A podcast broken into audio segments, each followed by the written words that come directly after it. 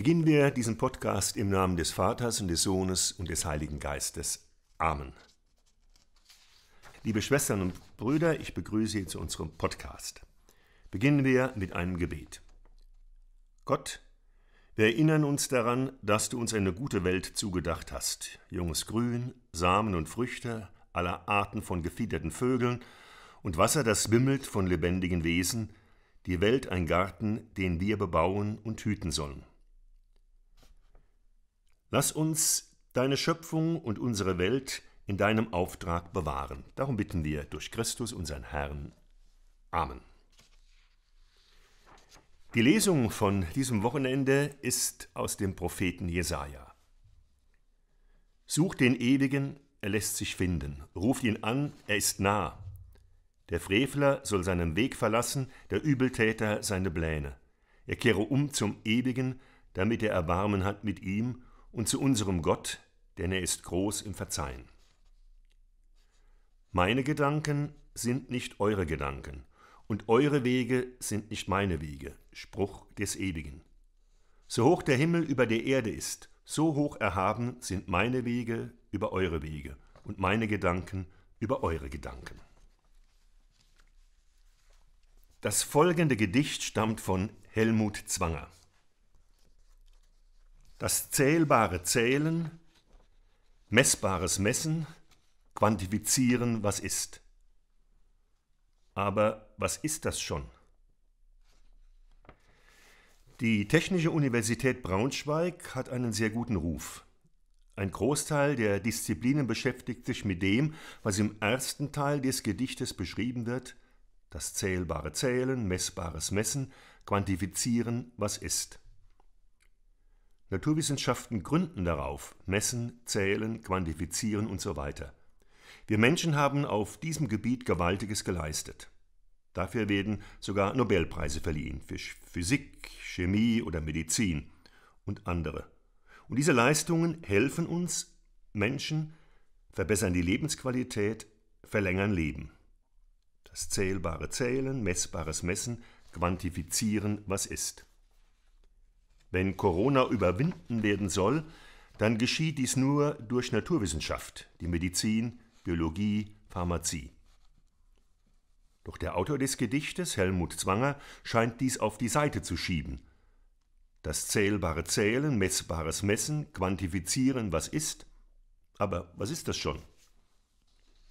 Die Naturwissenschaften haben geholfen, unsere zum Teil bedrohliche Welt gefügiger, beherrschbarer zu machen – Steht nicht schon in der Bibel bei der Erschaffung des Menschen, Gott segnete die Menschen und sprach zu ihnen, Seid fruchtbar und mehrt euch, füllt die Erde und unterwerft sie? Die menschliche Vernunft ist nach Thomas von Aquin gerade das, was ihn zum Ebenbild Gottes macht. Das zählbare Zählen, messbares Messen, Quantifizieren, was ist. Dies ist sicher das, was der Auftrag des Menschen ist. Und dennoch im Gedicht heißt es, aber was ist das schon?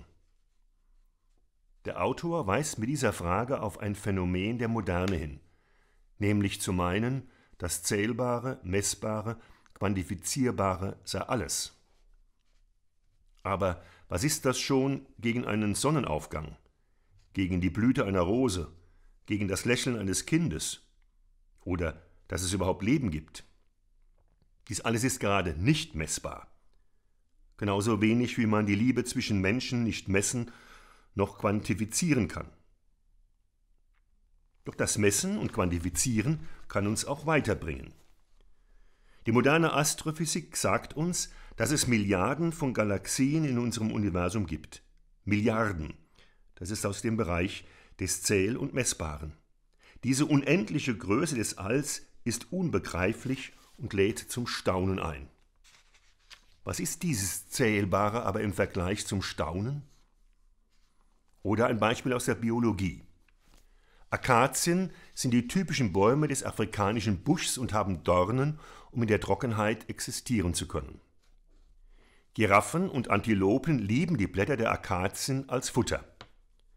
Das mag aber die Akazie nicht und so hat dieser Baum im Laufe der Evolution Dornen mit Widerhaken entwickelt.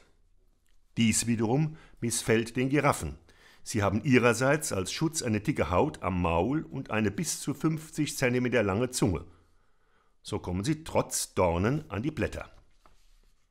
Also haben die Akazien einen weiteren Trick entwickelt, um sich vor dem Gefressenwerden zu schützen. Sobald eine Giraffe zu knappern beginnt, erhöht der Baum drastisch seinen Gerbstoffanteil, die Blätter schmecken dann bitter und in großen Mengen sind sie sogar giftig. Die Giraffe hört nach wenigen Blättern auf. Damit die Giraffe aber nicht zur nächsten Akazie ausweicht, um dort zu fressen, stößt die angeknabberte Akazie Ethylen aus und durch diesen Duft, der bis zu 45 Meter reicht, werden die anderen Akazien gewarnt und sie erhöhen daraufhin sofort den Gerbstoffanteil in ihren Blättern. Das missfällt natürlich der Giraffe. Also stellt sie sich beim Fressen gegen die Windrichtung, da schmecken die Blätter noch gut, und sie kann eine Zeit lang in Ruhe fressen, und danach geht sie weiter in Gegenwindrichtung zur nächsten Akazie, die noch nicht gewarnt ist. Doch das ist noch nicht alles. Akazien werden auch durch Insekten und Schlingpflanzen bedroht. Doch dagegen weiß sich die Akazie zu helfen, sie beherbergt als Schutztruppe eine aggressive Ameisenart. Diese Ameisen töten sofort die Insekten und beißen auch in die Triebe der Schlingpflanzen, sodass diese absterben. Als Belohnung spendet die Akazie den Ameisen das hohle Innere der Akazienstacheln für die Brut. Und am Blattstiel spendet die Akazie den Ameisen Nektar. Doch das geht immer noch weiter. Damit die Ameisen die Akazie nicht verlassen, hat der Nektar dieses Baumes ein bestimmtes Enzym. Wenn eine Ameise einmal von diesem Nektar gefressen hat, kann sie keinen anderen Zucker mehr verdauen. Um nicht zu verhungern, muss die Ameise auf der Akazie bleiben. Ist das nicht staunenswert? Wunderbar? Um nicht missverstanden zu werden, das ist kein Gottesbeweis. Ich bin auch kein Anhänger von Intelligent Design. Die Phänomene der Akazien sind durch die Evolution gut zu erklären. Aber das Staunen über diese Phänomene ist für mich faszinierender als das Messen vom Ethylenanteil in der Luft bei Akazien. Wenn wir nur beim Messbaren stehen bleiben, sind wir für anderes blind, nämlich das Staunen. Das zählbare Zählen, messbares Messen, quantifizieren, was ist, aber was ist das schon? Es gibt auch im religiösen Denken ein solches Quantifizieren. Da ist durch die Moral alles klar und durch Dogmen alles erklärt. Der Mensch, ja sogar Gott, wird da vermessen. In vermeintlich logische Systeme gebracht, was in der Naturwissenschaft notwendig ist, nämlich messen, quantifizieren, Modelle entwerfen, im Glauben hilft dies nicht. Gott lässt sich nicht in dogmatische Systeme oder Modelle pressen. Wer im Glauben meint, er wisse, wie Gott ist, gießt ihn in Beton. Die Bibel warnt, meine Gedanken sind nicht eure Gedanken und eure Wege sind nicht meine Wege.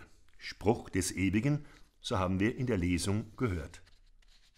Meine Gedanken sind nicht eure Gedanken. Helmut Zwanger möchte uns mit seinem Gedicht weiterführen, über das Zählen, Messbare, Quantifizierbare hinauszuschauen, weiterzusehen, sich wundern, staunen. Und hier fängt der Glaube an. Nicht wo Naturwissenschaft durch angebliche Wunder durchbrochen wird, das hat mit Glaube auch nicht viel zu tun. Glaube vielmehr staunt. Glaube fragt weiter, wo das Zählbare, Messbare, Quantifizierbare nicht mehr fragt.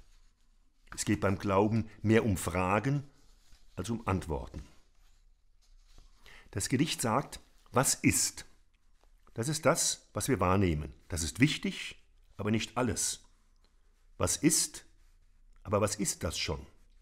Was ist das gegen das viel Größere, unser Staunen, das unser Messen, Zählen übersteigt? Meine Gedanken sind nicht eure Gedanken und eure Wege sind nicht meine Wege. So hoch der Himmel über der Erde ist, so hoch erhaben sind meine Wege über eure Wege und meine Gedanken über euren Gedanken. Es gibt noch etwas, was größer ist als alles, was wir messen können. Die Alternative ist nicht Naturwissenschaft oder Glaube, Glaube ohne Naturwissenschaft ist dumm. Aber Naturwissenschaft als die alleinige Erklärung unseres Daseins ist blind, bleibt stehen, wo Glaube weiter fragt und weiter sucht. In einem anderen Gedicht hat Helmut Zwanger geschrieben, der eine ein Suchender, der andere ein Wissender.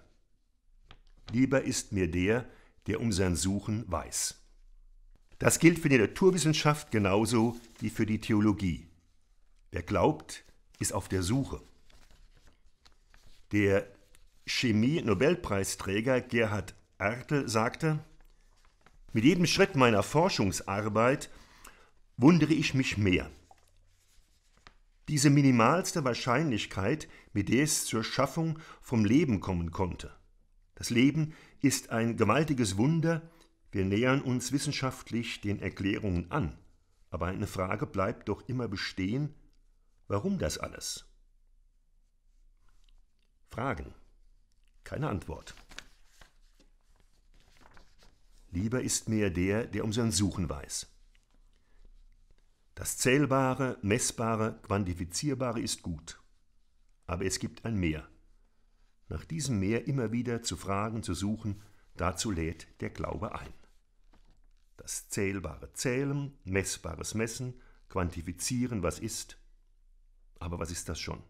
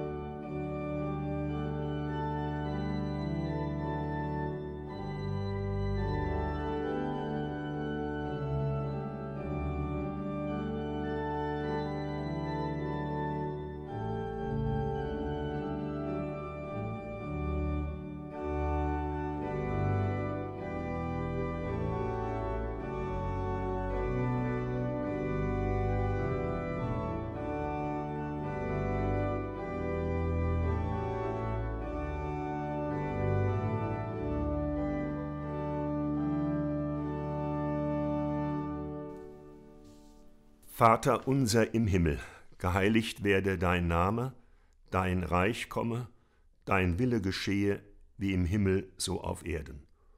Unser tägliches Brot gib uns heute und vergib uns unsere Schuld, wie auch wir vergeben unseren Schuldigern. Und führe uns nicht in Versuchung, sondern erlöse uns von dem Bösen. Denn dein ist das Reich und die Kraft und die Herrlichkeit in Ewigkeit. Amen. Schenke deinen Segen, Gott unserer Welt, und bleib uns treu in allem, was geschehen kann. Wir wollen unser Dasein mit seinen Sorgen und Freuden aus deiner Hand empfangen, und wir hoffen ein geglücktes Leben hier und jetzt und immer da. Amen. Und so segne euch der eine Gott, der Vater, der Sohn und Heilige Geist. Amen. Ich wünsche Ihnen allen noch ein schönes Wochenende, Ihr Pater Wolfgang Stickler. Thank you.